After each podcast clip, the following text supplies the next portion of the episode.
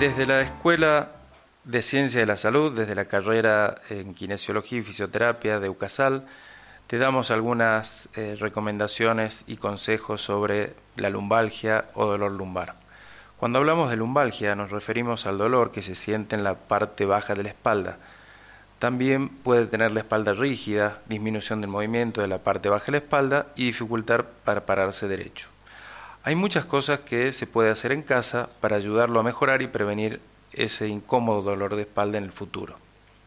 Un mito común que se tiene acerca del dolor de espalda es que usted necesita descansar y evitar la actividad por un tiempo prolongado. De hecho, los profesionales de salud no recomendamos el reposo en cama. Si usted no tiene ningún signo de una causa grave para el dolor de espalda, como pérdida del control de fínteres, debilidad, pérdida de peso, fiebre, permanezca lo más activo posible. Algunos consejos. Suspenda la actividad física normal durante los primeros días. Esto ayuda a calmar los síntomas y a reducir cualquier inflamación en el área del dolor. Aplique calor o hielo en el área que presenta dolor. Use hielo durante las primeras 48 a 72 horas y luego el calor. Tome analgésicos de venta libre como ibuprofeno o paracetamol. Duerme en posición encorvada o en posición fetal con una almohada entre las piernas. Si usted generalmente duerme boca arriba, coloque una almohada o una toalla enrollada debajo de las rodillas para aliviar la presión.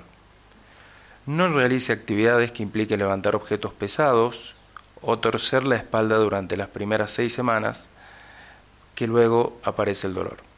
No haga ejercicios en los días inmediatos posterior a la aparición del dolor. Después de dos a tres semanas, comience lentamente el ejercicio de nuevo. Un fisioterapeuta puede enseñarles qué ejercicios son apropiados para usted, ya que hacer ejercicios puede prevenir el dolor de espalda en el futuro.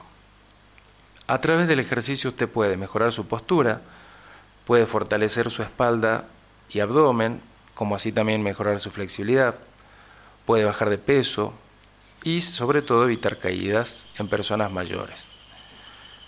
Un programa completo de ejercicios debe abarcar actividad aeróbica como caminar, nadar o andar en bicicleta estática y también debe incluir un entrenamiento de estiramiento y fortalecimiento.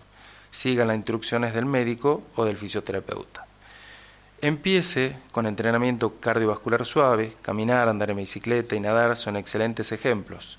Tales actividades aeróbicas pueden ayudar a mejorar la circulación en la espalda y promover la curación.